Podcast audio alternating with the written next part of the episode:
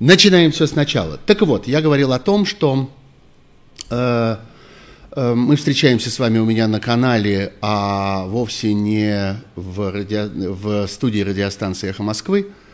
Вы знаете, что работает одновременно целое облако YouTube-каналов, и в том числе канал «Живой гвоздь», на котором э, собирается уже довольно много хорошо вам известных лиц и голосов. Я очень надеюсь, что я тоже там найду себе какое-нибудь применение, точнее, мне найдут какое-нибудь применение.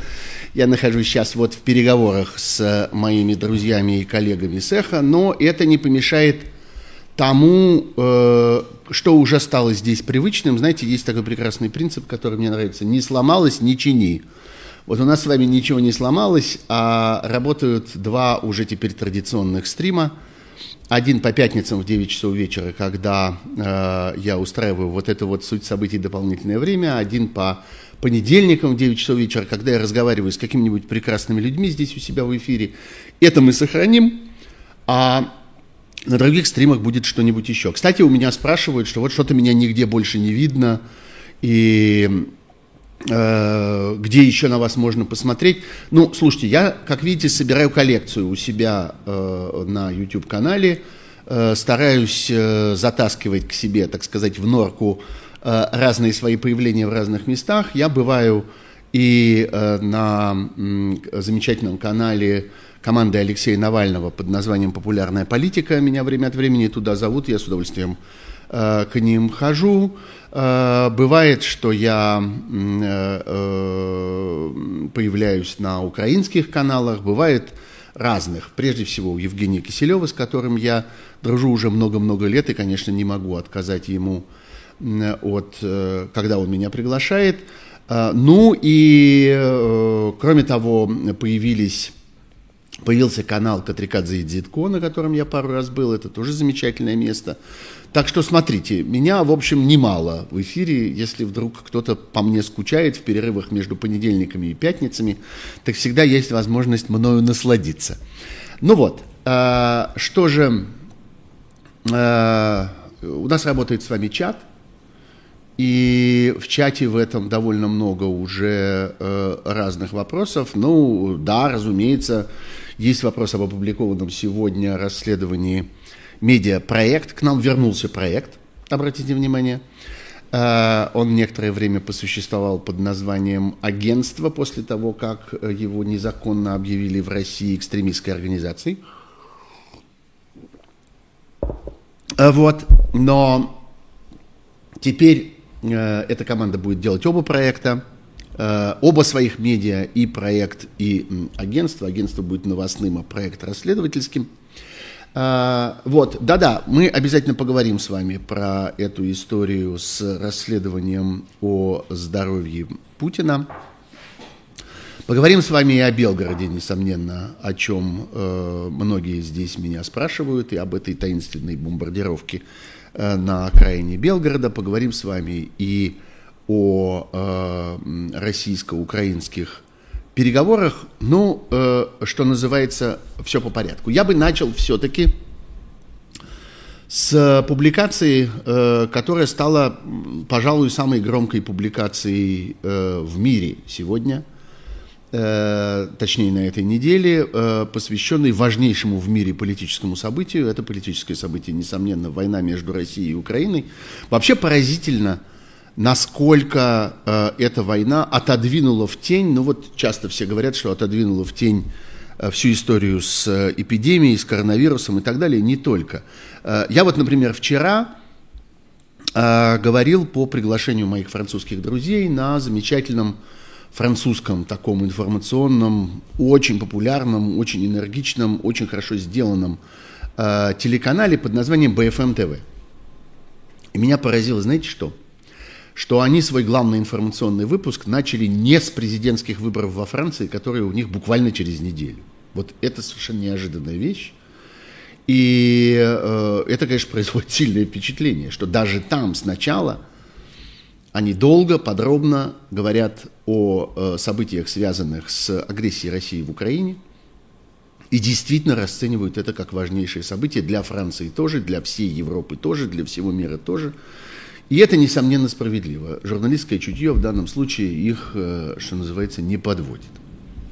Но а, а, так вот, что это за а, суперпубликация, о которой я говорил? Это публикация в газете New York Times, которая вышла, по-моему, во вторник, и которая была посвящена э, сенсационным э, признаниям и сенсационным откровениям, которых для нас с вами нет совершенно ничего нового.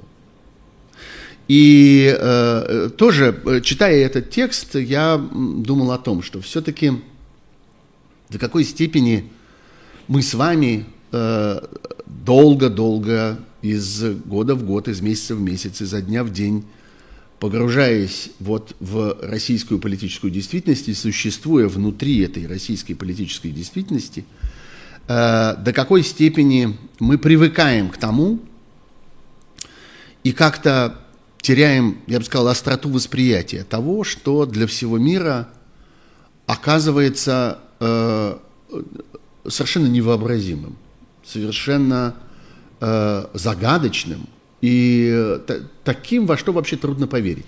А речь шла о том, что официальный представитель американского министерства обороны, Пентагона, Джон Кирби, дал пресс-конференцию и заявил на ней, в общем, довольно подробно говорил на ней о том, что согласно выводам, которые сделало американское разведывательное сообщество и представило американскому руководству в специальном докладе, э, Путин Э, э, не был полностью информирован своим Министерством обороны, как сказал господин Кирби, э, на разных этапах военных действий о реальной ситуации в армии и вообще в России в течение последнего месяца. Ой, слушайте, опять начала разваливаться у меня картинка, давайте я все-таки это скажу. Вы, пожалуйста, не укоряйте меня в этом, я в довольно слабом интернете существую. Так уж вышло, что вот, ну, вот я живу в такой точке мира, где интернет довольно хилый, и это никак не связано ни с качеством моей камеры, ни с качеством моего ноутбука, ни с какими усилиями, которые я предпринимаю. Можно э, изощряться как угодно и с техникой, и с софтом, но если у вас просто слабый интернет-канал, то будет происходить то, что вот сейчас происходит – не огорчайтесь, я надеюсь, что э, картинка это не самое главное, что есть в моих стримах. А, кстати, насчет звука, повторяю это снова и снова и повторю еще раз, вы можете в описании любого из моих стримов найти ссылки на э, подкастные платформы, где э, мои э, вот эти стримы вы можете слушать только в звуке, в виде аудиоподкастов, для тех, кому это удобнее, для тех, кто экономит свой интернет-трафик, или для тех, кто просто не хочет смотреть видео, а хочет слушать звук, например, за рулем там или где-нибудь еще, пожалуйста, присоединяйтесь, скачивайте эти э, аудиоподкасты. Я их выкладываю обычно через несколько часов после премьеры вот здесь, вот на YouTube. Это тоже требует некоторого времени, некоторых усилий, но я в конце концов это делаю. Так вот, возвращаюсь, собственно, к истории с официальным представителем Пентагона Кирби – который сказал следующую вещь, что если Путин был дезинформирован или не информирован, это все мой без, так сказать, безграмотный и неофициальный корявый перевод, но тем не менее, если Путин был дезинформирован или не информирован о том, что происходит в Украине, то, тем не менее, мы должны помнить, что это его армия, его война, и он сам это все выбрал.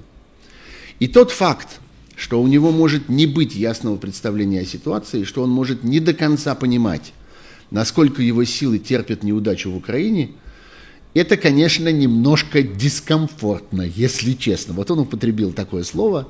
Мы, кстати, с вами в сегодняшнем нашем разговоре со словом «дискомфортно» встретимся еще раз в совсем другом контексте, в исполнении совсем другого человека.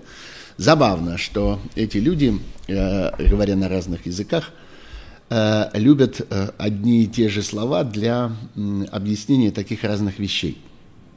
Ну вот. И дальше речь шла о том, что вот американская разведка сообщает, так сказать, авторитетно сообщает о том, что в высших эшелонах российской армии царит, как он выразился, настороженность или даже страх э, потому что официальные лица считают, что э, Путин готов, э, так сказать, э, возлагать ответственность за плохие новости на тех, кто эти плохие новости приносит. Он готов, как там написано, публично обличать своих советников, не разделяющих его взгляды.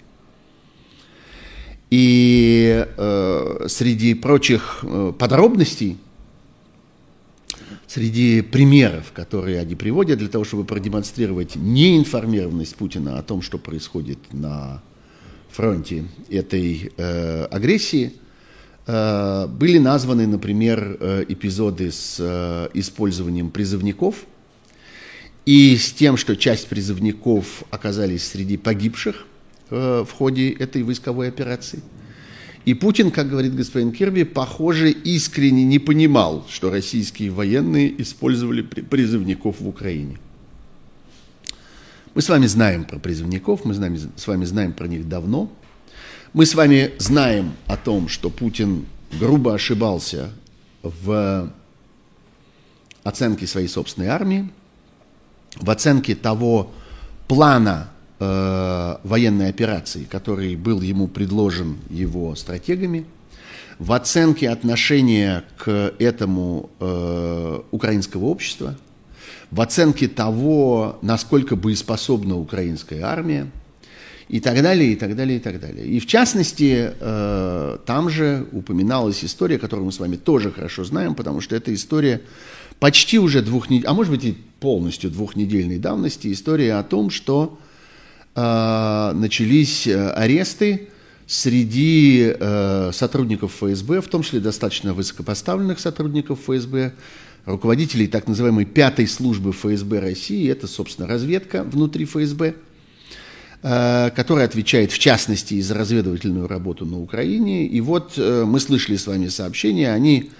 с ними выступил очень хороший, очень авторитетный, очень знающий эксперт по Э, всем вопросам, связанным с э, проблемами безопасности Андрей Солдатов, вы его хорошо знаете.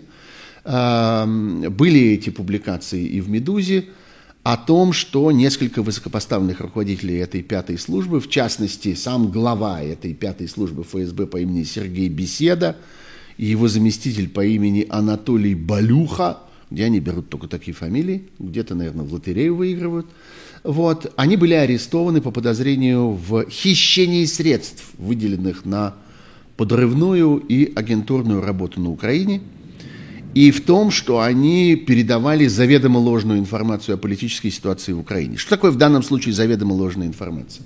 По всей видимости, информация, которую они просто выдумывали. По всей видимости, вопрос не в том, что они намеренно дезинформировали свое руководство или что-нибудь вроде этого, а в том, что они на самом деле не знают, что происходит в Украине. Они, что называется, вас послали, как э, сказал все тот же персонаж, вас послали подсматривать, а вы подслушиваете, или наоборот, не помню точно. Но, в общем, они были не в курсе того, что происходит. Они не смогли эту информацию раздобыть. А если они ее и раздобыли, то они побоялись донести ее до Путина. Вот здесь очень важный такой, я бы сказал, философский момент, о котором, на который я хотел бы отвлечься. Очень часто, если начинаешь говорить о том, что вот этот вот безумный диктатор, который сидит во главе России, чего-нибудь не в курсе, чего-нибудь не понимает, по какому-нибудь поводу не информирован или что-нибудь вроде этого, то тебя начинают обвинять в том, что, что ты его будто бы выгораживаешь. Начинают тебе говорить, ну да, конечно, это у вас царь хороший, а бояре плохие, они ему не сообщают и так далее – вы опять выводите этого самого фараона э, из-под ответственности. Вот я сразу хочу сказать, что это абсолютно не так. И, разумеется, э, это не просто не выв... вот этот факт незнания, факт непонимания.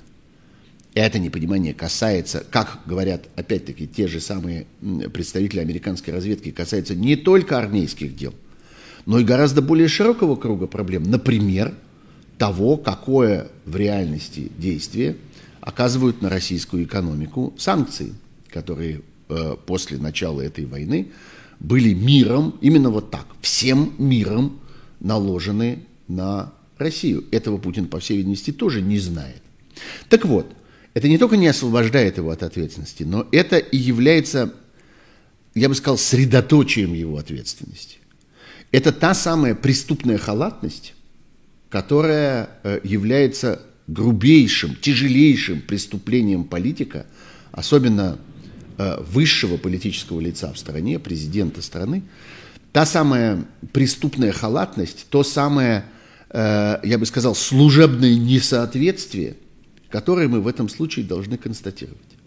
Это и есть первостепенная обязанность главы государства создать такую ситуацию, такую структуру власти, такую систему принятия решений, которая была бы адекватна развитию событий. То, что он этого не сделал и сам оказался жертвой этого незнания, этих бесконечных диспропорций и сбоев в системе э, обращения информации в российской власти, в подборе кадров, которых он собирал много лет по принципу личной преданности, политической лояльности, халуйства и э, способности э, нравиться начальнику, а не по реальным профессиональным качествам или по реальным способностям выполнять ту задачу, которая на них была возложена, так вот это и есть тяжелейшее преступление Путина. Это то, за что э, его государство можно считать провалившимся государством, разрушенным государством. И это то, за что расплачивается Россия. Именно вот за это путинское небрежение своими обязанностями. Потому что в сущности, зачем он это делал? Для комфорта. Вот опять это волшебное слово, которое, кажется, будет ключевым словом нашего сегодняшнего разговора. Комфорт. Ему очень хотелось политического властного комфорта. Ему хотелось, чтобы никто не беспокоил, ему хотелось, чтобы все хвалили, ему хотелось, чтобы все восхищались, ему хотелось, хотелось, чтобы все подчинялись с первого слова, чтобы никто не переспрашивал, никто не спорил, никто не перечил, никто не лез со своими идеями, никто не ставил под сомнение его предложения – Нужно, чтобы было удобно, чтобы было мягонько, легонько и тепленько, что называется. Вот он и получил это. Вторая причина того, что произошло, мы теперь уже можем сказать это в, так сказать, этот глагол употреблять в совершенном виде. То, что уже произошло в этой э, военной операции в Украине, это тяжелое поражение, которое понесла российская армия, этот позор на весь мир – который на глазах у всего мира с нею случился, и это э, военные эксперты по всему миру, э, я слышу это, я вижу это, я читаю это, и это военные эксперты с некоторым, я бы сказал, даже изумлением сегодня обсуждают то, до какой степени беспомощной, нелепой продемонстрировала себя российская армия. Так вот, основа этого – это вот это самое путинское небрежение его обязанностями – а вторая ситуация – это, конечно, э, колоссальная система коррупции и воровства, которая проникла в том числе и в военную среду тоже. И то самое, о чем писали российские расследователи, в частности Алексей Навальный. Помните историю о снабжении российской армии продуктами? О том, как они закупали свою картошку и, и свой лук – как они закупали инструменты для армии, как они закупали э, самые разные там простейшие какие-то предметы быта в три, в три дорого. Вы же помните эти расследования? Если не помните, их легко найти. Они есть в Ютьюбе по-прежнему. Посмотрите, поищите. Так вот, э, есть даже такая конспирологическая версия, что будто бы война началась тогда, когда Э, военные начальники поняли, что нужно каким-то образом скрывать масштабы их воровства. Ну, знаете, как это бывает в случае там, с пожарами на складах боеприпасов и оружия. Мы в это вообще не верим. Э, решение о войне принимал безумный, свихнувшийся российский диктатор.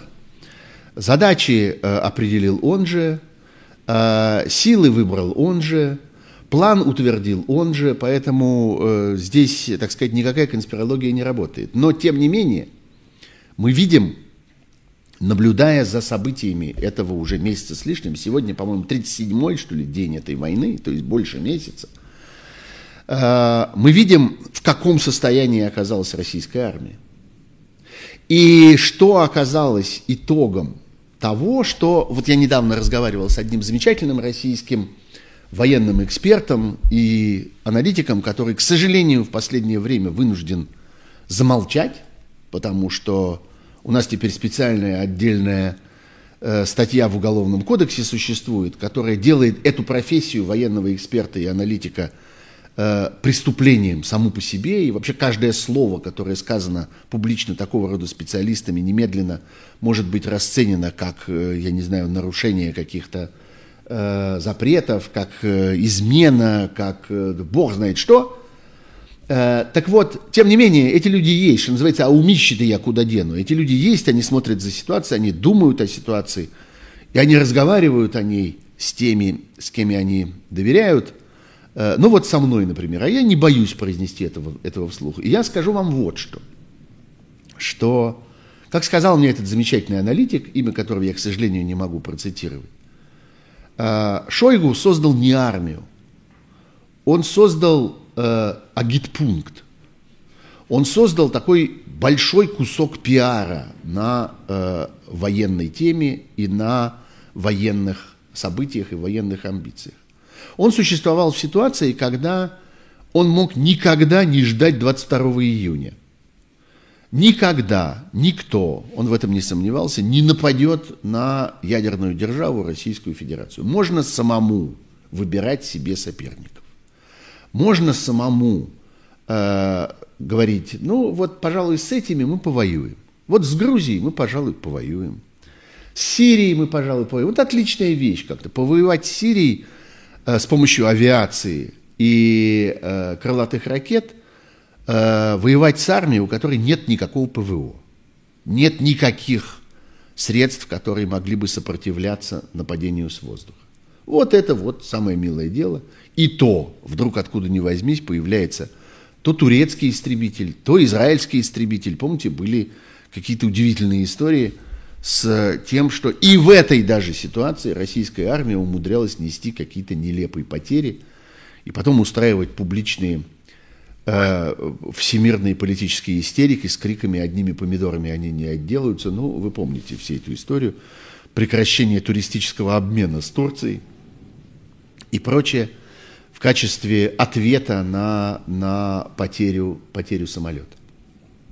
Сегодня мы видим результат этого, я бы сказал, армейского строительства. Технику в ужасном состоянии, танки, которые не заводятся, грузовики, которые ободраны – ракеты, которые не взлетают и не попадают, питание и снабжение, которое просрочено, которое вообще не подлежит употреблению, топливо такого качества, что на нем ничего не заводится и никуда не едет, и так далее. И колоссальные следы украденных денег, прежде всего со всего, что было связано с ремонтом, реконструкцией, снабжением и так далее. С этого воровать, как известно, как известно любому армейскому сержанту, воровать с ремонта – Самое милое дело. Потому что если тебе выделяются деньги на приобретение чего-нибудь, это потом можно посчитать. Вот, так сказать, э, есть распоряжение купить столько-то танков. Вот они стоят, эти танки. Купить столько-то бочек бензина. Вот эти бочки бензина. Вот они приехали, вот их выгрузили. Купить столько-то тонн еды. Вот она, эта еда она или есть, или нет, она потом куда-то девается, но в первый момент она должна появиться, ее можно посчитать. И так далее.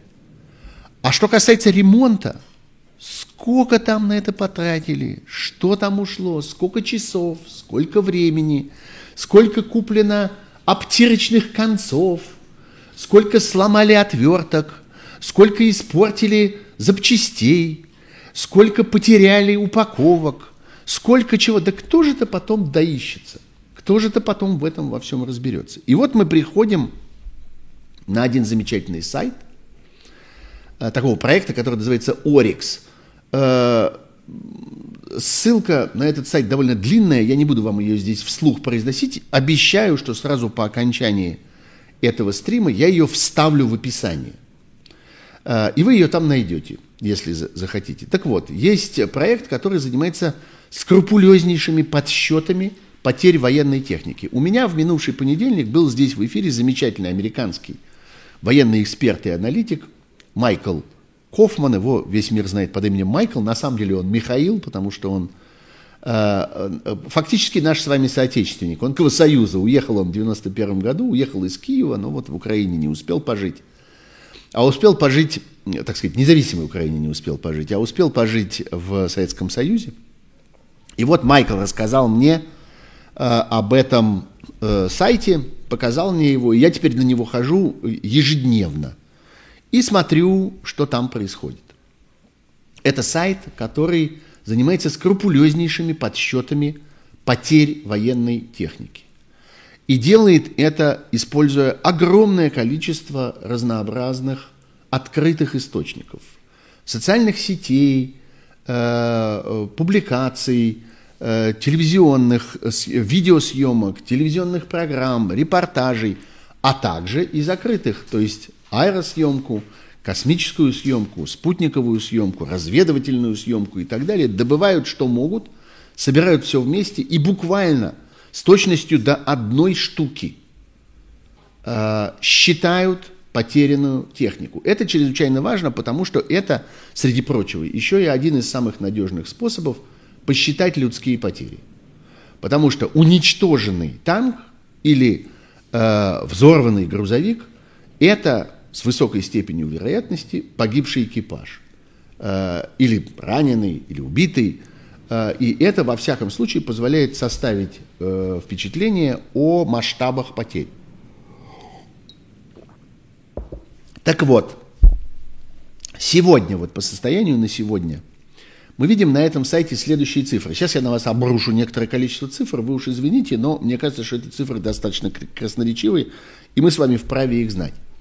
Россия в целом потеряла 2212 единиц военной техники, как считают специалисты этого сайта. Из них 1122 уничтожено, 41 повреждена, 234 брошены и 815 захвачены. Вот эти две последние цифры мне кажутся особенно важными, потому что вот это в значительной мере результат дефектов подготовки. Что такое брошено? Это значит не завелось.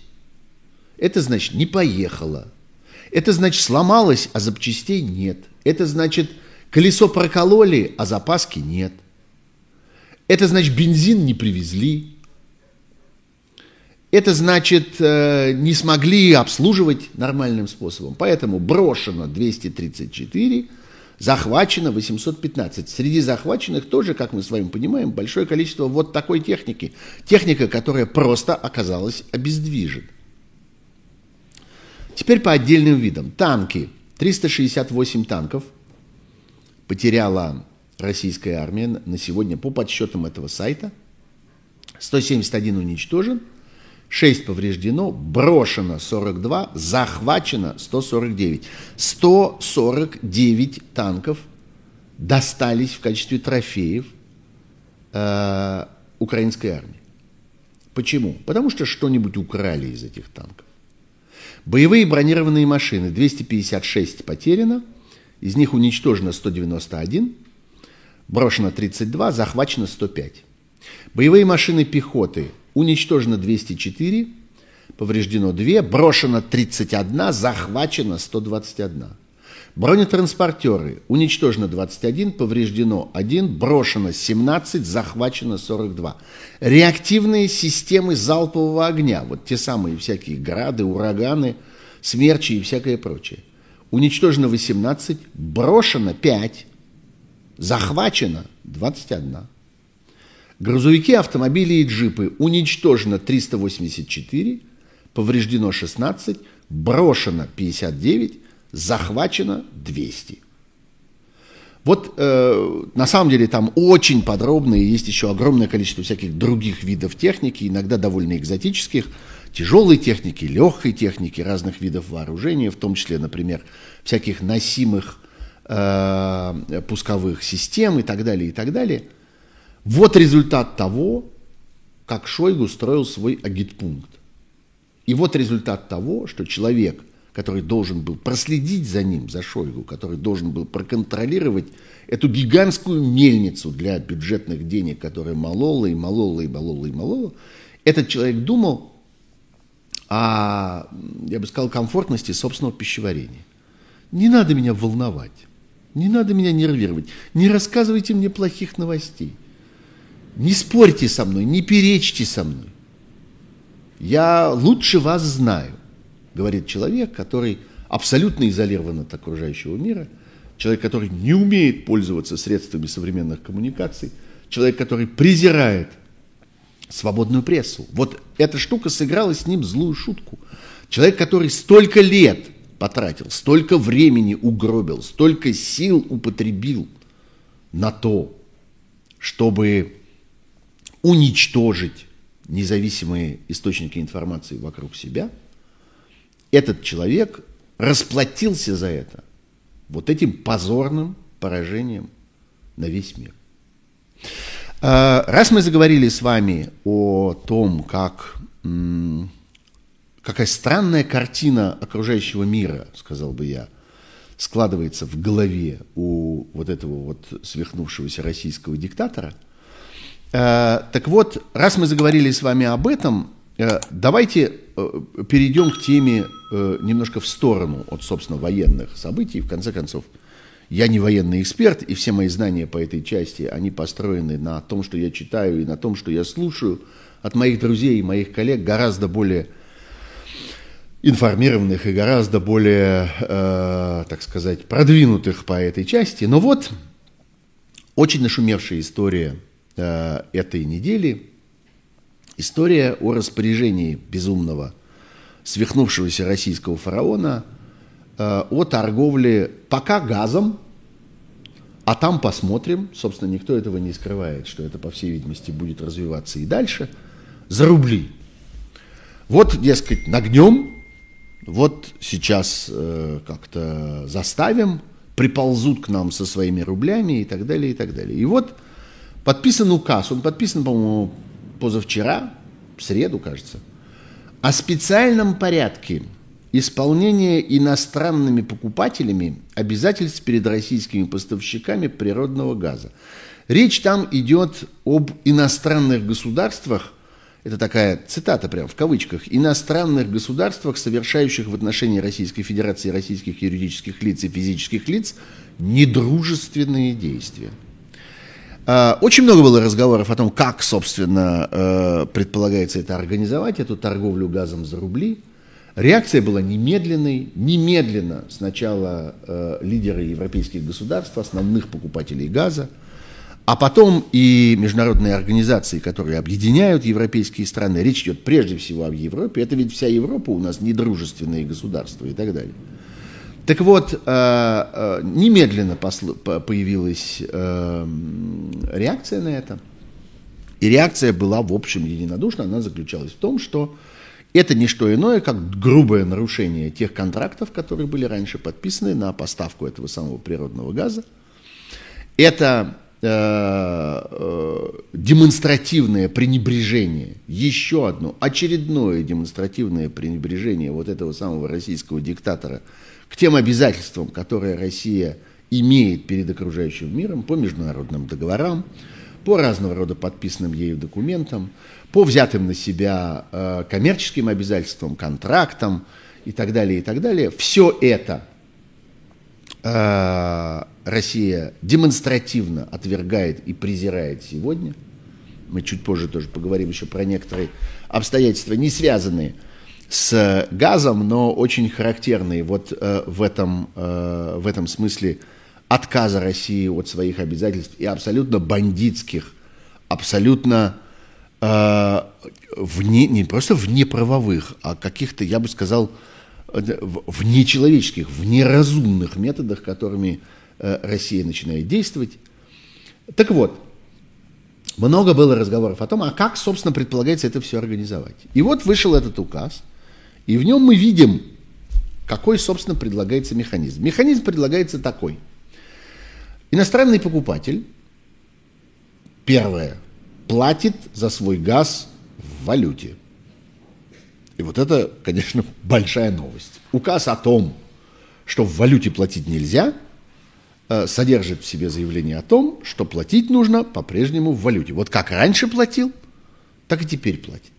Как собирался, покупатель, так и продолжает. Как написано в этом самом контракте, так и есть. По той цене, которая в этом контракте зафиксирована, вот это очень важная вещь, по той он и платит в тех самых валютах, э, которые были предусмотрены. В твердых валютах, в евро или долларах. В тех самых валютах, которые Путин объявил дискредитировавшими себя.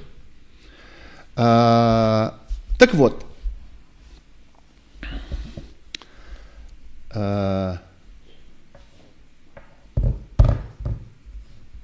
так вот, а, пункт первый, точнее шаг первый, это все изложено в одном и том же пункте э, этого президентского указа. Иностранный покупатель продолжает платить в валюте. Он платит в валюте на счет в Газпромбанке, который специально для этого принудительно ему открывают. И дальше внутри Газпромбанка с этими деньгами происходит множество разных событий, множество разных манипуляций. Они переводятся с одного счета на счет, они в какой-то момент Э, продаются на бирже, продается эта, эта валюта, и на нее покупаются рубли. Эти рубли переводятся на другой рублевый счет, который тоже э, принудительно открывается. И вот тогда, наконец, этими рублями этот банк, Газпромбанк, сам в себе, внутри себя, совершив все эти операции, сам с собой расплачивается за этот газ. Любопытно, что покупателя это все совершенно не касается. Покупатель как платил в валюте, так и э, платит дальше. И что там с этим совсем происходит, ему совершенно все равно. Единственное исключение из этого обстоятельства заключается в том, что есть еще один пункт, который определяет, а в какой момент э, считаются выполненными обязательства покупателя. Вот в какой момент считается, что Покупатель заплатил все, что нужно. И указ президентский этот устанавливает, что этим моментом является финальный момент зачисления рублей на этот самый принудительный счет. Люди, которые смотрят на этот указ в этом месте, говорят, о, ну, это возможность для того, чтобы отказаться от обязательств. Это возможность сказать, ну, мы вот должны были вашу валюту продать и купить рубли, не получилось как-то, не нашлось свободных рублей на бирже. Или, ну вот у нас тут как-то система зависла, компьютер испортился, и мы не смогли этого всего продать. Поэтому, несмотря на то, что вы уже заплатили вашу э, причитающуюся с вас сумму э, валютного платежа по вашему контракту, несмотря на это, мы вам ничего поставлять не будем, потому что вот у нас тут внутри эта процедура еще не прошла. Да, это действительно так. Но это в переводе на нормальный человеческий язык означает, что продавец просто отказывается от исполнения своих обязательств. Он, в конце концов, мог и раньше это сделать. В конце концов, он и раньше в любой момент мог получить плату за газ и сказать, а газа никакого вам не будет, подождете, обойдетесь. Это и тогда можно было сказать. Ну и сейчас можно сказать то же самое. Только тогда это нужно было сказать прямо, мы вам газа не даем, потому что не хотим. А теперь это можно сказать, так сказать, обиняками. Мы вам газа не даем, потому что на рубли не успели поменять. Это ровно такое же нарушение обязательств, это ровно такой же отказ от исполнения э, своей стороны контракта. И последствия должны быть ровно такие же. Э, что бывает, когда одна из сторон отказывается исполнять контракт? Штраф бывает. Или расторжение этого контракта бывает. Какой смысл этого всего, если приглядеться? Что в точности э, этот указ означает? Он означает одну простую вещь. Валюту конфискуют, не изымают из, э, так сказать, э, оборота э, международного, не изымают из процедуры купли-продажи российского газа, потому что покупатель по-прежнему платит в валюте и платит столько, сколько должен был заплатить раньше. По той же цене его совершенно не интересует курс, который там дальше получится при обмене этих денег на рубли. Его не интересует э, какая-нибудь комиссия, которую этот банк захочет себе брать при этом обмене. Неважно. Покупатель заплатил, заплатил. Все, на этом его участие во всей этой истории заканчивается. Дальше он просто ждет, когда обязательства перед ним будут исполнены, когда эта машина прокрутится, сколько бы там в ней не было шестеренок, и э, выдаст Э, покупку, выложит ее, так сказать, на прилавок. Но что же это означает в самом деле? Это означает конфискацию валюты. У кого конфискуют валюту? У «Газпрома». Потому что раньше э, «Газпром» или другие поставщики э, газа, ну, собственно, природным газом в газообразном состоянии торговал в России только «Газпром», это с жиженным газом есть несколько, э, несколько э, продавцов России. Так вот, «Газпром», получая э, эту плату за газ, мог распоряжаться этой валютой как хотел. Ну, за пределами тех норм обязательной продажи выручки валютной, которые устанавливал э, Центробанк. В последнее время эта норма, вот уже после начала войны, эта норма поднялась аж до 80%. Но вот эти 20% там оставались. Плюс, конечно, сохранялись всякие возможности для всяких мелких манипуляций с этими суммами. Их можно было немножко подержать, их можно было чуть-чуть покрутить, их можно было поперекладывать с места на место, и только потом, наконец, сдать их государству. Теперь по результатам этого э, применения этого президентского указа, вышедшего в среду, «Газпром» не будет иметь доступа к этой валюте. Она сразу будет изыматься и обмениваться на рубли в момент ее получения. Так против кого направлен в действительности этот, э, этот указ? Есть еще одно попутное обстоятельство. Появляется вот этот самый «Газпромбанк», через который должны происходить эти м, расчеты – и, по всей видимости, по замыслу создателей всей этой схемы, идея заключается в том, что вот, вот наконец появится банк, который точно не попадет под санкции, который точно не будет заблокирован, который точно будет функционировать, потому что именно в его недрах прокручивается вся вот эта вот система с превращением долларов и евро в рубли при покупке российского газа. Поэтому этот банк никто не тронет.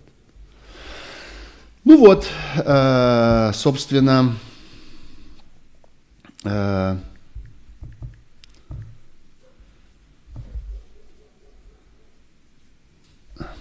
сейчас, простите, мне приходит тут некоторые, некоторые приходят мне сообщения. Вот что мне сообщили, не зря я посмотрел в этот телефон, мне сообщили о том, что Российское Министерство юстиции – вывалила новый список э, иностранных агентов. Я вижу здесь очень много знакомых имен. Я вижу здесь Елизавету Осетинскую, создательницу и главу э, замечательного медиа под названием The Bell. Э, я вижу Ирину Малкову, главного редактора этого же самого э, медиа. Я вижу здесь Марию Борзунову, э, репортера и ведущую «Дождя». Э, я вижу здесь Мурада Мурадова, корреспондента «Кавказского узла». Я вижу здесь корреспондента медиазоны Аллу Константинову. И я вижу здесь поразительным образом публициста и блогера Евгения Панасенкова – Помните Евгения Панасенкова? Это такой историк, такой сильно двинутый на э, Наполеоне. Кому он понадобился в качестве иностранного агента? Ну, вот такая вот текущая новость. Давайте как-то в качестве, в качестве паузы э, на нее посмотрим. Конечно, это серьезно, и это предстоит еще обсуждать, особенно в том, что касается издания «Дебел», Лизы Осетинской, Ирины Малковой. Э, Осетинская была много лет, э, несколько лет э, членом жюри премии «Редколлегия». И вообще это моя коллега, и как-то мы много лет не просто знакомы, а и дружим, я смею надеяться. А, я должен сказать, что Дебел сделал, предпринял большие усилия для того, чтобы избежать такого рода репрессий, но по всей видимости, решение принимается невзирая на эти усилия. Ладно, поговорим про это отдельно позже. Так вот, я возвращаюсь к газовой истории. Я возвращаюсь к указе о конфискации валюты у «Газпрома». Что еще э, мы можем сказать в качестве задачи этого указа? Административный восторг и пропагандистское бешенство. Вот на фоне и на теме этого указа мы увидим с вами огромное количество пропагандистских воплей, всякого воя и всякого хохота по поводу того, что мы их заставили, мы их нагнули, мы добились и так далее. Если этот указ будет работать, и если кто-то из покупателей, пока это не так, но позиция, несомненно, может измениться, кто-то из покупателей согласится на эту процедуру, которая в сущности, как теперь выясняется, ничего не меняет для покупателя, но является неприятным прецедентом. Как ни крути, это одностороннее нарушение э, закрепленных в контрактах правил и процедур. За этим нарушением, несомненно, последуют другие. Несомненно, будет еще много случаев, если в этот раз, что называется, проскочит, когда э, э, российское руководство захочет в одностороннем порядке менять такого рода правила. И уже сейчас говорят о том, что э, газом дело не ограничится. По всей видимости, будут и Э, будут и э, такие же правила, если получится в этот раз, э, с металлами, будут и сбои такие с продовольствием, скорее всего, с зерном, и с нефтью, и с другими, что называется, стратегическими товарами – Э, возникающими э, стратегическими товарами, э, которыми, собственно, Россия пытается шантажировать мир. Да, друзья, я вижу, что картинка плавает, я вижу, что зависает, я вижу, что спотыкается звук. Нет, это не товарищ майор портит связь в данном случае, хотя, бог знает, может быть, на вашей стороне тоже что-нибудь происходит, на стороне, так сказать, приема, но, к сожалению, по всей видимости, это мои проблемы – с э, интернетом, которые я, в общем, радикально никаким образом не могу решить, а могу только иногда с ними, так сказать, локально бороться. Ну вот, это то, что касается сущности этого указа, то, что касается сущности этой политики. Я думаю, что э, в любом случае этот указ будет еще одним аргументом для э, того, чтобы продолжать линию, которую весь мир, собственно, уже взял, линию на избавление от зависимости от российского газа. Эта задача поставлена, эта задача, несомненно, будет выполнена. Э, для этого будут применены все имеющиеся у мира ресурсы. Такой ситуации не было никогда. Это произошло впервые именно в результате этой войны. Понятно, что Э, есть немало стран, которым чрезвычайно трудно одномоментно, резко отказаться от российского газа, но они поставили перед собой эту задачу. Я думаю, что сроки будут только приближаться. Вы помните, что первоначально эти сроки были определены там в ближайшие 5-7 лет, потом они подвинулись на горизонт двух лет, потом они, сейчас они находятся где-то на конце нынешнего года в среднем. Я думаю, что э, эта высота будет взята с разгону, что называется. И э, мощности по э, сжижению газа и, соответственно, по перевозке газа и мощности для приема этих танкеров со сжиженным газом. Вот это, собственно, главная технологическая проблема сегодня, которая не позволяет отказаться от поставок российского газа немедленно.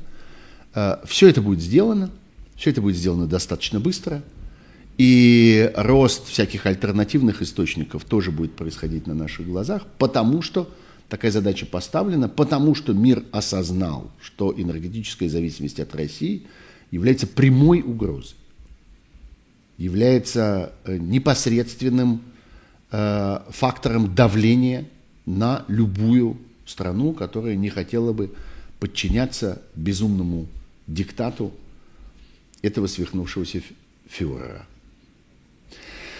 А теперь э, вернемся к военным делам. Вопрос, который мне бесконечно задают, и я вижу его здесь снова и снова в чате. Э, здесь вот в нашем стриме, я напоминаю, напоминаю что это программа «Суть событий. Э, дополнительное время». здесь вот в моем э, YouTube-канале Сергея Пархоменко. Нет, магнитные бури здесь совершенно ни при чем. Да-да, Белгород, Бе, Белгород. Вот э, наш слушатель по имени Смайл говорит, ну, Белгород же, где же уже? А, ну, по всей видимости, действительно, а, два вертолета, которые нанесли удар по окраине Белгорода, выпустили несколько ракет и разрушили, ну, во всяком случае, существенно повредили нефтебазу компании «Роснефть», эти вертолеты были украинскими. И мы имеем дело с э, рейдом, который э, они осуществили довольно глубоко на территорию России. Хотя не безумно глубоко специалисты оценивают э, время, которое они провели, в общем, несколько десятков минут, скорее всего. Может быть, даже и там 8-10 минут, в течение которых они летали над российской территорией, заходили для этого удара и осуществляли этот удар. Ничего не известно о том, на каком уровне было принято решение об этом, этой украинской операции, если это действительно украинская операция. Непонятно, кто, какой уровень командования здесь принимал это решение. Возможно, что никакой.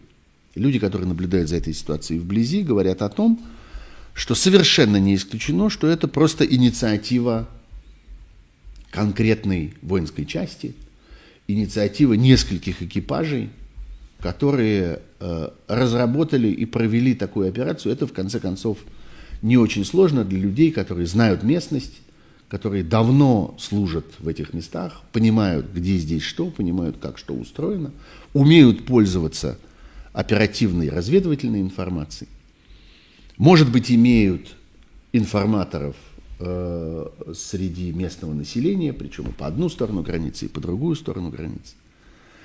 В общем, я бы сказал, что военная как бы сторона этого дела, военный вес этой атаки, он не безумно большой.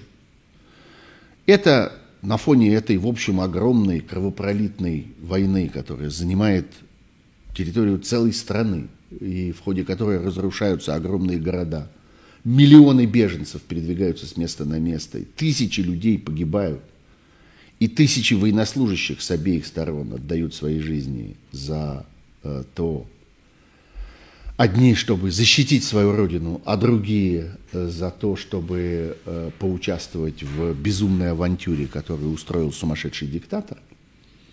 Так вот, на этом фоне поход этих двух вертолетов и выстрелы по какой-то не самой важной, по всей видимости, базе э, бензина и других горюче-смазочных материалов, что называется, не, не выглядит каким-то каким грандиозным эпизодом. Но это очень важный, я бы сказал, психологический перелом. Потому что именно сегодня, именно в тот день, когда это произошло, пришло время спросить у людей, которые задумали в России эту безумную авантюру которые взяли на себя ответственность за то, чтобы прийти в чужую страну и пытаться ее уничтожить. Так вот, вопрос, который пора им задать, заключается в следующем. А кто вам сказал, что если вы начали полноценную войну с соседним государством, если вы хотите уничтожить целую страну, если вы напали на целый народ, если вы отказываетесь отказываете этому народу в праве на жизнь, если вы хладнокровно уничтожаете местное население, если вы стираете с лица земли целые города, кто вам сказал, что это удержится исключительно на чужой территории? С чего вы взяли, что это не придет на вашу территорию тоже? Почему вы считаете, что вы защищены от того, что эта война будет и вашей войной. Она придет к вам в дом, она придет в ваш город, она придет на вашу улицу. Она найдет вас там, где вы живете. Для этого не нужно будет никуда ездить. Да, этого теперь не произойдет. Эта война не удержится в территориальных границах государства Украины. Эта война теперь будет идти и в России. Так или иначе, сильнее или слабее, быстрее или медленнее, сегодня или завтра, но она точно придет в Россию. Более того, нет никаких сомнений. что эта война будет принимать все более и более жестокие формы, не только, не только на той территории, для которой вы эту войну предназначили, но и на вашей территории. Точнее, в данном случае я должен сказать, и на нашей территории, на территории моей страны, моей родины. Вы распорядились этим, и вы поставили мою родину под удар. Обязательно будут и удары, будут и прорывы, будут и диверсии.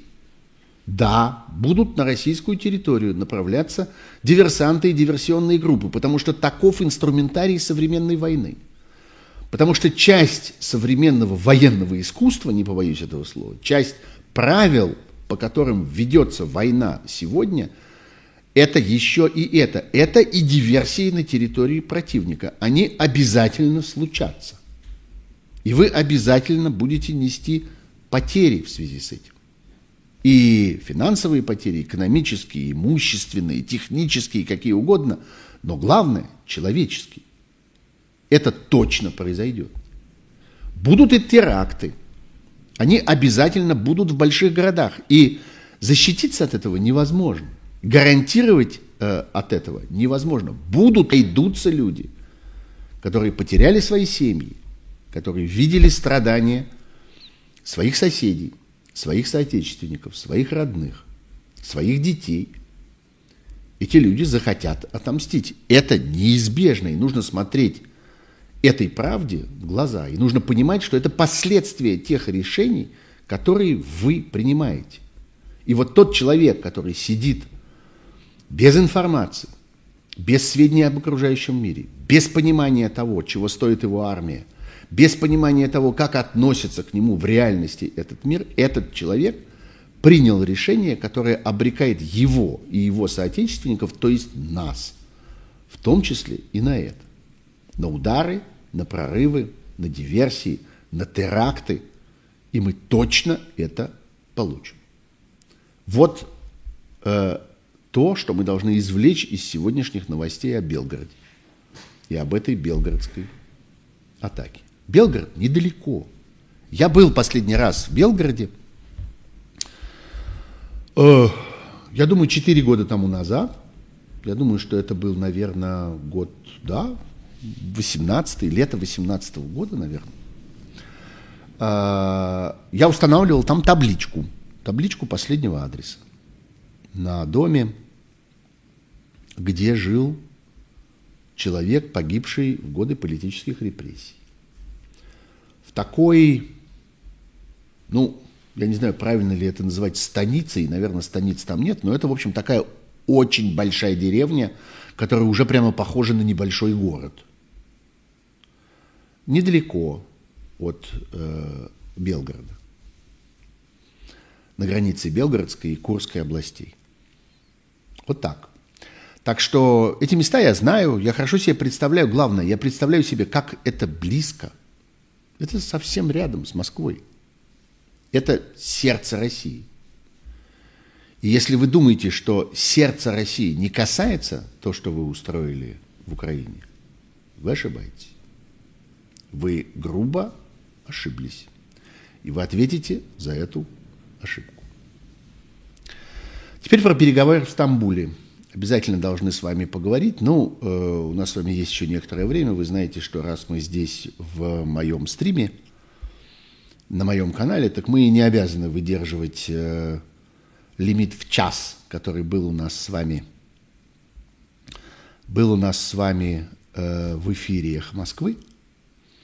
А, так что можем поговорить еще некоторое время. Да к тому же я вам должен за небольшой сбой в начале этой программы, когда мы потеряли несколько минут. Так вот, а, переговоры. А, что здесь важно понимать? Важно понимать, что пока на этих переговорах не случилось ничего э, существенного за одним исключением – в той или иной связи с этими переговорами мы обязаны так думать, мы не можем объяснить это просто временным совпадением.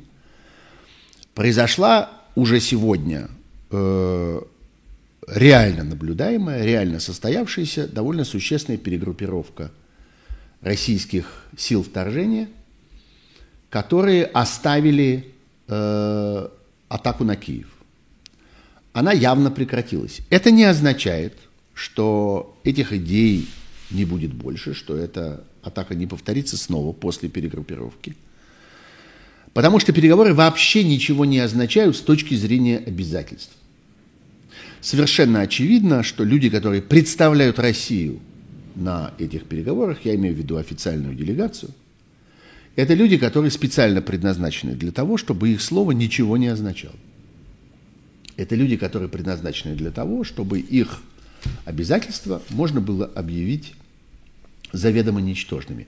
Любопытно, на самом деле, вообще, я бы сказал даже, я бы в другой ситуации, наверное, сказал бы забавно. Но сейчас мне, конечно, ничего не забавно, связанного с, что связано с этими, с этими событиями. Так вот, любопытна та фраза и то слово, которое выбрал для описания этих переговоров на фоне вот этого самого белгородского инцидента официальный представитель э, свихнувшегося диктатора э, Дмитрий Песков. А, он сообщил, что э, вот, это, вот, это вот, вот эта атака создает как он сказал, это не то, что можно воспринимать как создание комфортных условий для продолжения переговоров. Сука такая. Он ищет еще и комфортные условия. Он, скотина, хочет комфортно переговариваться. И поэтому употребляет эти слова. И я употребляю эти слова в ответ ему – Вообще война – это такая довольно некомфортная среда. И когда одна страна нападает на другую и пытается эту страну уничтожить, она прежде всего эту вторую страну лишает комфорта, не правда ли? И должна быть готова к тому, что комфорта не будет и в ответ. Так вот, в этих некомфортных условиях происходят переговоры, которые я лично оцениваю прежде всего как э, разведывательную операцию, как прощупывание. Задача заключается в том, чтобы понять, а э, чего можно добиться, что, так сказать, пройдет, как глубоко можно просунуть свои какие-то идеи, свои требования и так далее.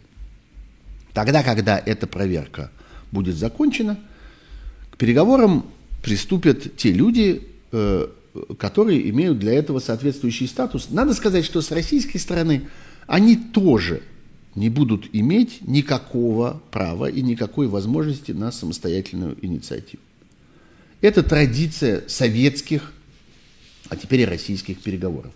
Переговорщики только сообщают начальству позицию, которую они обнаруживают по ходу переговоров. Но совершенно очевидно, что э, эта смена составов произойдет. И совершенно очевидно, что отсутствие в этих переговорах людей, которые обязаны были бы в них, в них быть, министр иностранных дел Российской Федерации Ипполит Воробьянинов точно должен был там быть. Это его работа, это его должность. Его страна воюет, его страна воюет со всем миром, его страна как будто бы начала переговоры о выходе из этого позора, а его там нет. Возникает вопрос, зачем нужен министр иностранных дел, который не участвует в такого рода переговорах? Ответ, а значит эти переговоры не такого рода. А значит это пока и не переговоры вовсе. А, там есть важный персонаж под названием Роман Аркадьевич Абрамович – Э, его присутствие теперь признано обеими сторонами, не только Украина. Россия долго отвергала устами своих официальных представителей э, его присутствие там. Это, несомненно, личный представитель Путина на этих переговорах. Это, несомненно, прямой конфидент вот этого самого свихнувшегося диктатора, который пользуется его доверием, который на протяжении многих лет исполнял для него разного рода деликатные поручения и операции. Ну, главным образом он был кошельком его. Он складывал, раскладывал и перекладывал его деньги по всяким надежным местам. Он зарабатывал для него деньги. Он исполнял для него разного рода международные, так сказать, демонстративные пропагандистские операции, типа, типа купить э, престижный футбольный клуб в Англии и таким образом продемонстрировать величие и мощь российской, э, так сказать, российского э, света и российской экономики. Э, вот, так что э, это человек, который заслужил. И это человек, который имеет репутацию чрезвычайно изощренного, я бы сказал, заключателя сделок. Вот в свое время у э, Трампа, бывшего президента Соединенных Штатов, вышла такая книжка, она называлась «Искусство заключать сделки». Это был такой, такой кусок бахвальства – он, в общем, довольно плохо умеет заключать сделки, и его бизнес, так сказать, результаты довольно тухлые, он несколько раз был банкротом. Вот кто мог бы написать такую книжку, и кто точно был бы вправе озаглавить свою книжку таким образом, это Абрамович. Он действительно в своей жизни заключил много сделок. И огромное количество сделок неофициальных. Главная его сделка, в результате которой он оказался владельцем всего того, доходами от чего он пользуется, она была как раз вот такого неофициального характера. И именно она обсуждалась, если помните, на знаменитом процессе в Лондоне между Абрамовичем и Березовским, процессе, который происходил уже теперь, сколько там, 11 лет назад, когда, собственно, британский суд и обсуждал вот это вот поразительное искусство Абрамовича заключать сделки, ничего не подписывая, не оставляя никаких следов. Это то самое, что сейчас очень нужно на этом этапе, на этом этапе переговоров. Вести переговоры так, чтобы не взять на себя никаких обязательств. Так, чтобы не оказалось, что ты кому-нибудь что-нибудь в результате этого должен. Тем не менее, мы можем видеть на этих переговорах некоторые следы тех процессов, которые происходят в головах у людей, которые, собственно, определяют их содержание, этих самых переговоров. Прежде всего, три вещи, которые изменились в позиции России.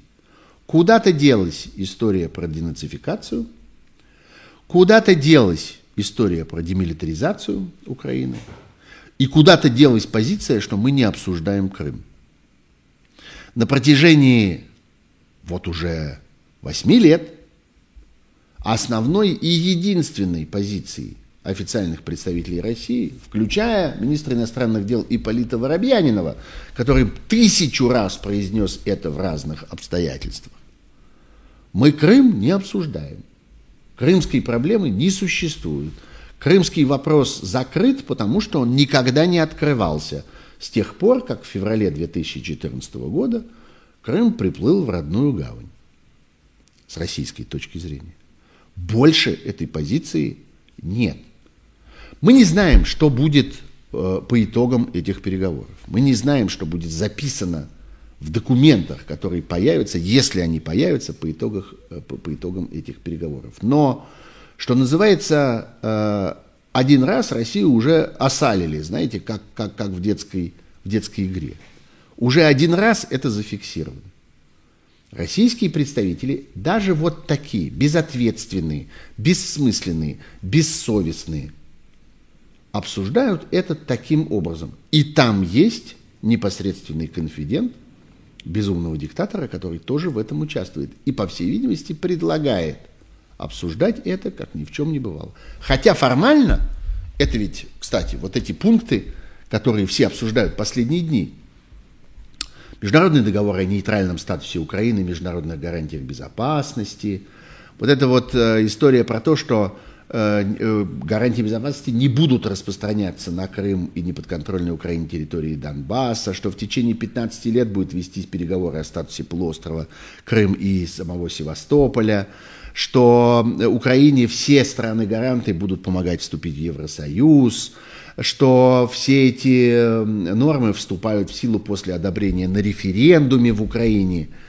и что э, Украина соглашается на безъядерный статус и на отсутствие на ее территории иностранных военных баз, вот это же все формально предложение Украины. Это тот документ, который на эти переговоры внесла Украина. Но Россия это обсуждает. Обсуждает вот этими вот безответственными устами, я бы сказал, клювами этих попугаев, но обсуждает. Кстати, вот эта вот история про денацификацию, про бесконечную, бесконечный поток оскорблений, который э, на официальном вполне уровне, в официальном дипломатическом обиходе организовала Россия в адрес Украины, объявляя ее э, руководство хунтой, э, сборищем там каких-то нацистов, там еще чего-то.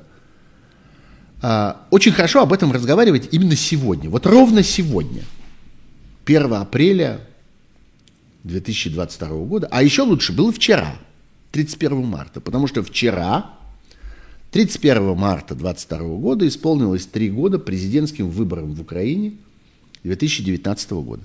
Тем самым выбором, который с большим отрывом выиграл, правда, чуть позже, во втором туре, но выиграл Владимир Зеленский.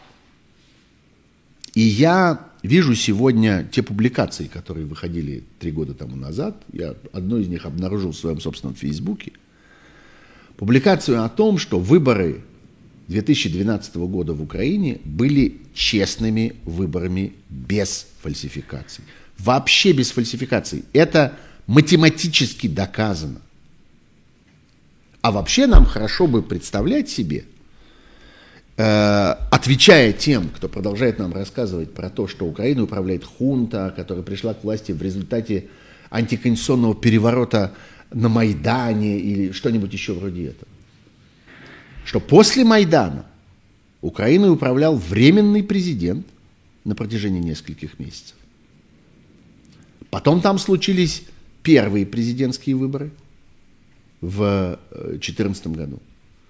И власть была мирно передана из рук в руки на основании волеизъявления украинского избирателя. И эти выборы были без нарушений, и они были честно посчитаны. Потом там произошли вторые выборы – 2019 года, и власть была передана из рук в руки на основании воли украинского избирателя, выраженной на этих выборах.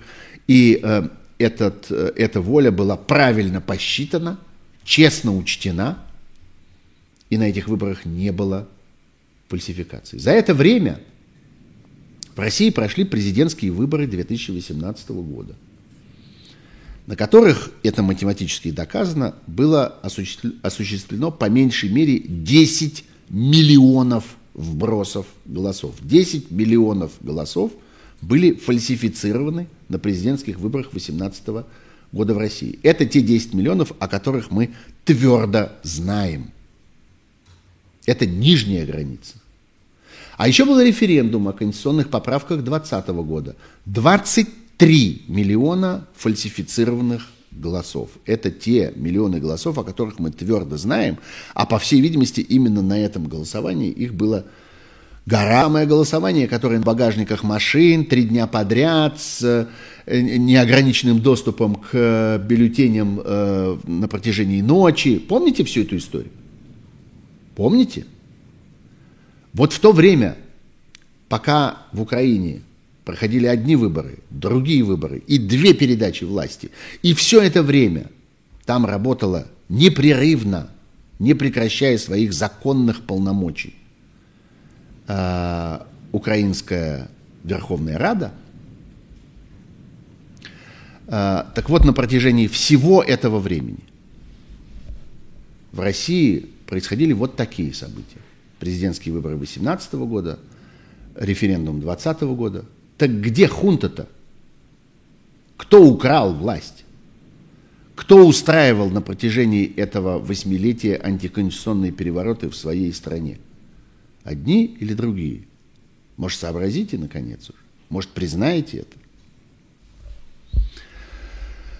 Ну вот, э, собственно, э, это то, что следует знать об этих переговорах.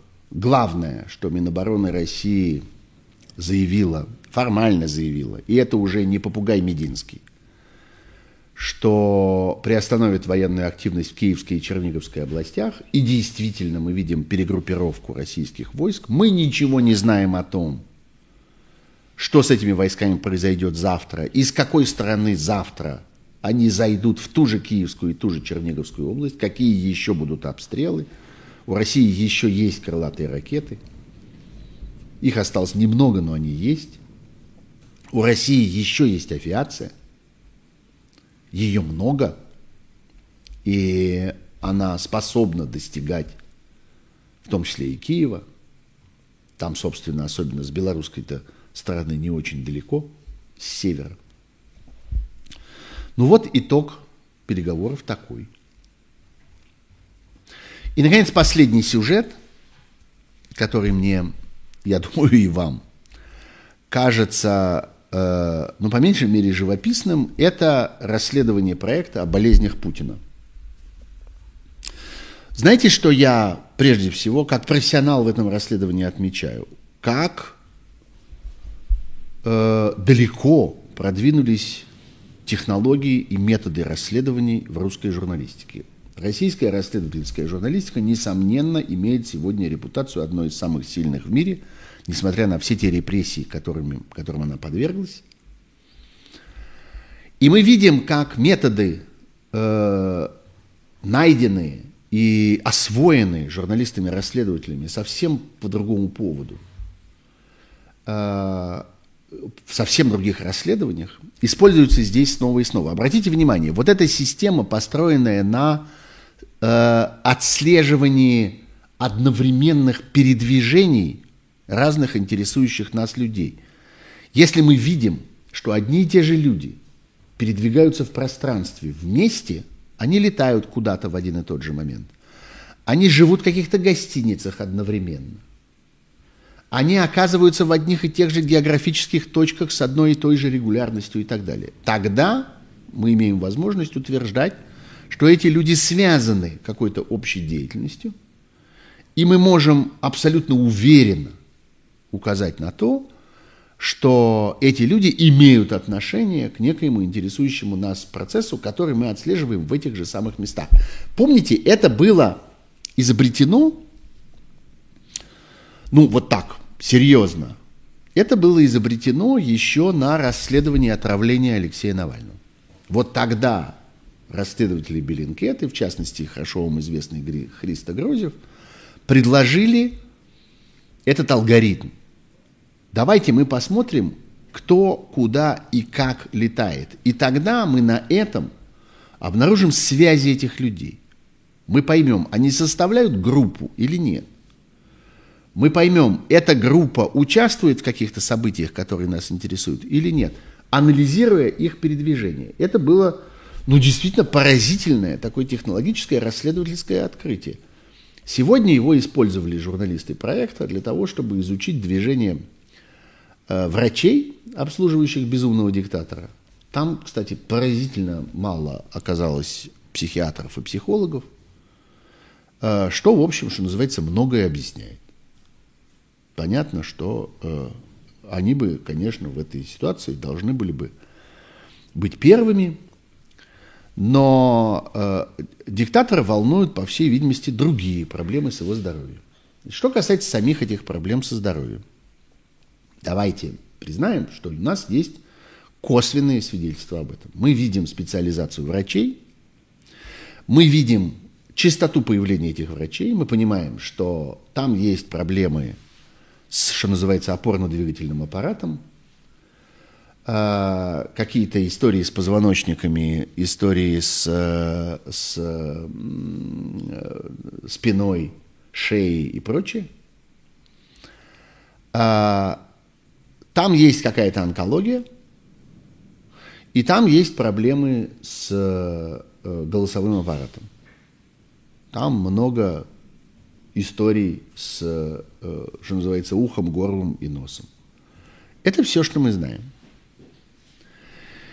И я лично считаю, что погружаться в спекуляции по этому поводу на сегодня, имея вот тот объем информации, который мы имеем, пока рано. Я вспоминаю свою собственную журналистскую историю, когда я много времени и много сил потратил на то, чтобы понять, что происходит со здоровьем человека, который меня очень интересовал. Человека звали Борис Николаевич Ельцин.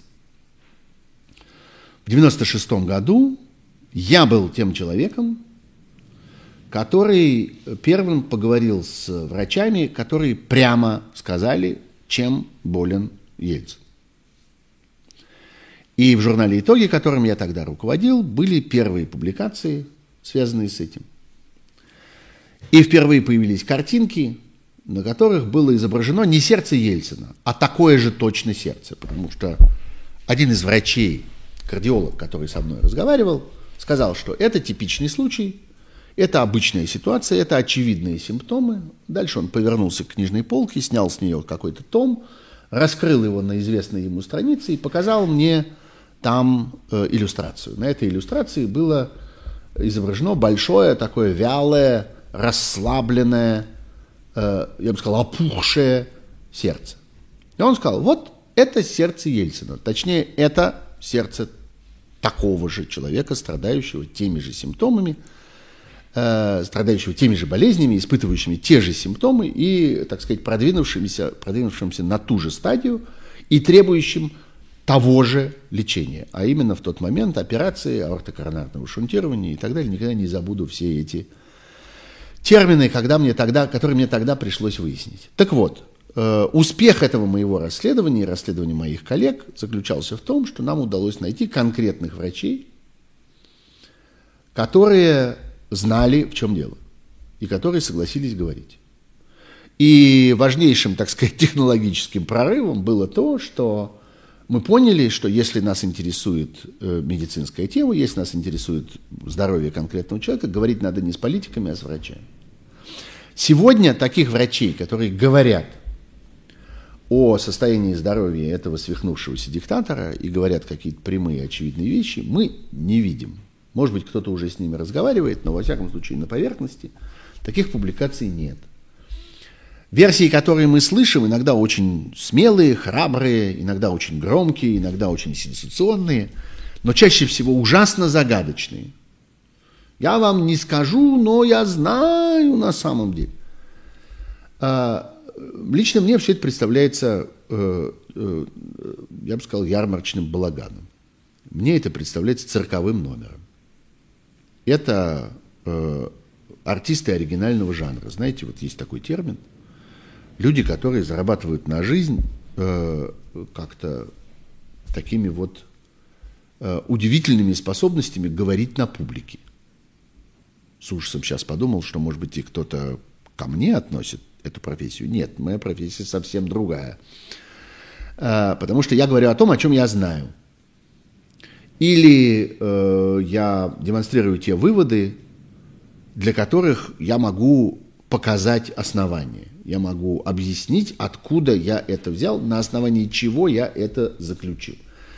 Когда вам говорят, что я располагаю сенсационной информацией, не скажу откуда, и ни за что не объясню э, ничего, что касается ее источников, ее надежности и так далее, понимаете, анонимные источники, они могут быть вспомогательной силой. Вот есть какие-то сведения, есть какая-то информация, которую мы добыли из заслуживающего доверия источника, который по меньшей мере мы можем назвать, может быть, мы не можем его процитировать, но мы можем его достаточно ясно определить. А дальше начинается, начинаются анонимные комментарии, где люди, пожелавшие остаться неназванными и непойманными, рассказывают нам, как они относятся к этой информации. Почему они считают, что это важно, почему они это трактуют так и сяк, почему они полагают, что это будет так и сяк развиваться, строить прогнозы и всякое такое. А в действительности это только гарнир. Когда мы видим, что этот гарнир заменяет основу, это не расследование. Пока, что касается расследования моих коллег из проекта, они сделали хорошую большую работу, очертив круг тех врачей, которые работают с безумным диктатором. Это очень пригодится на дальнейших этапах.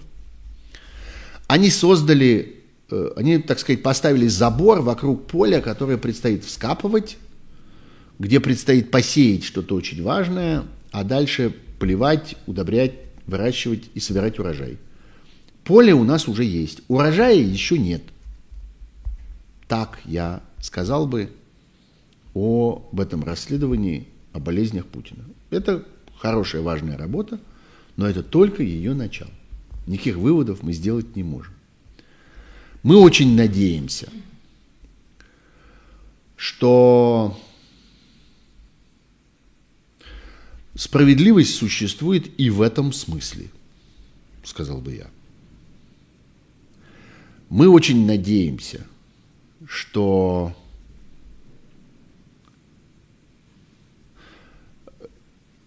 у нас есть право считать, что отмщение грядет. Людям, которые сделали достаточно страшные дела, людям, которые совершили действительно чудовищные преступления, мы этих людей теперь знаем по именам.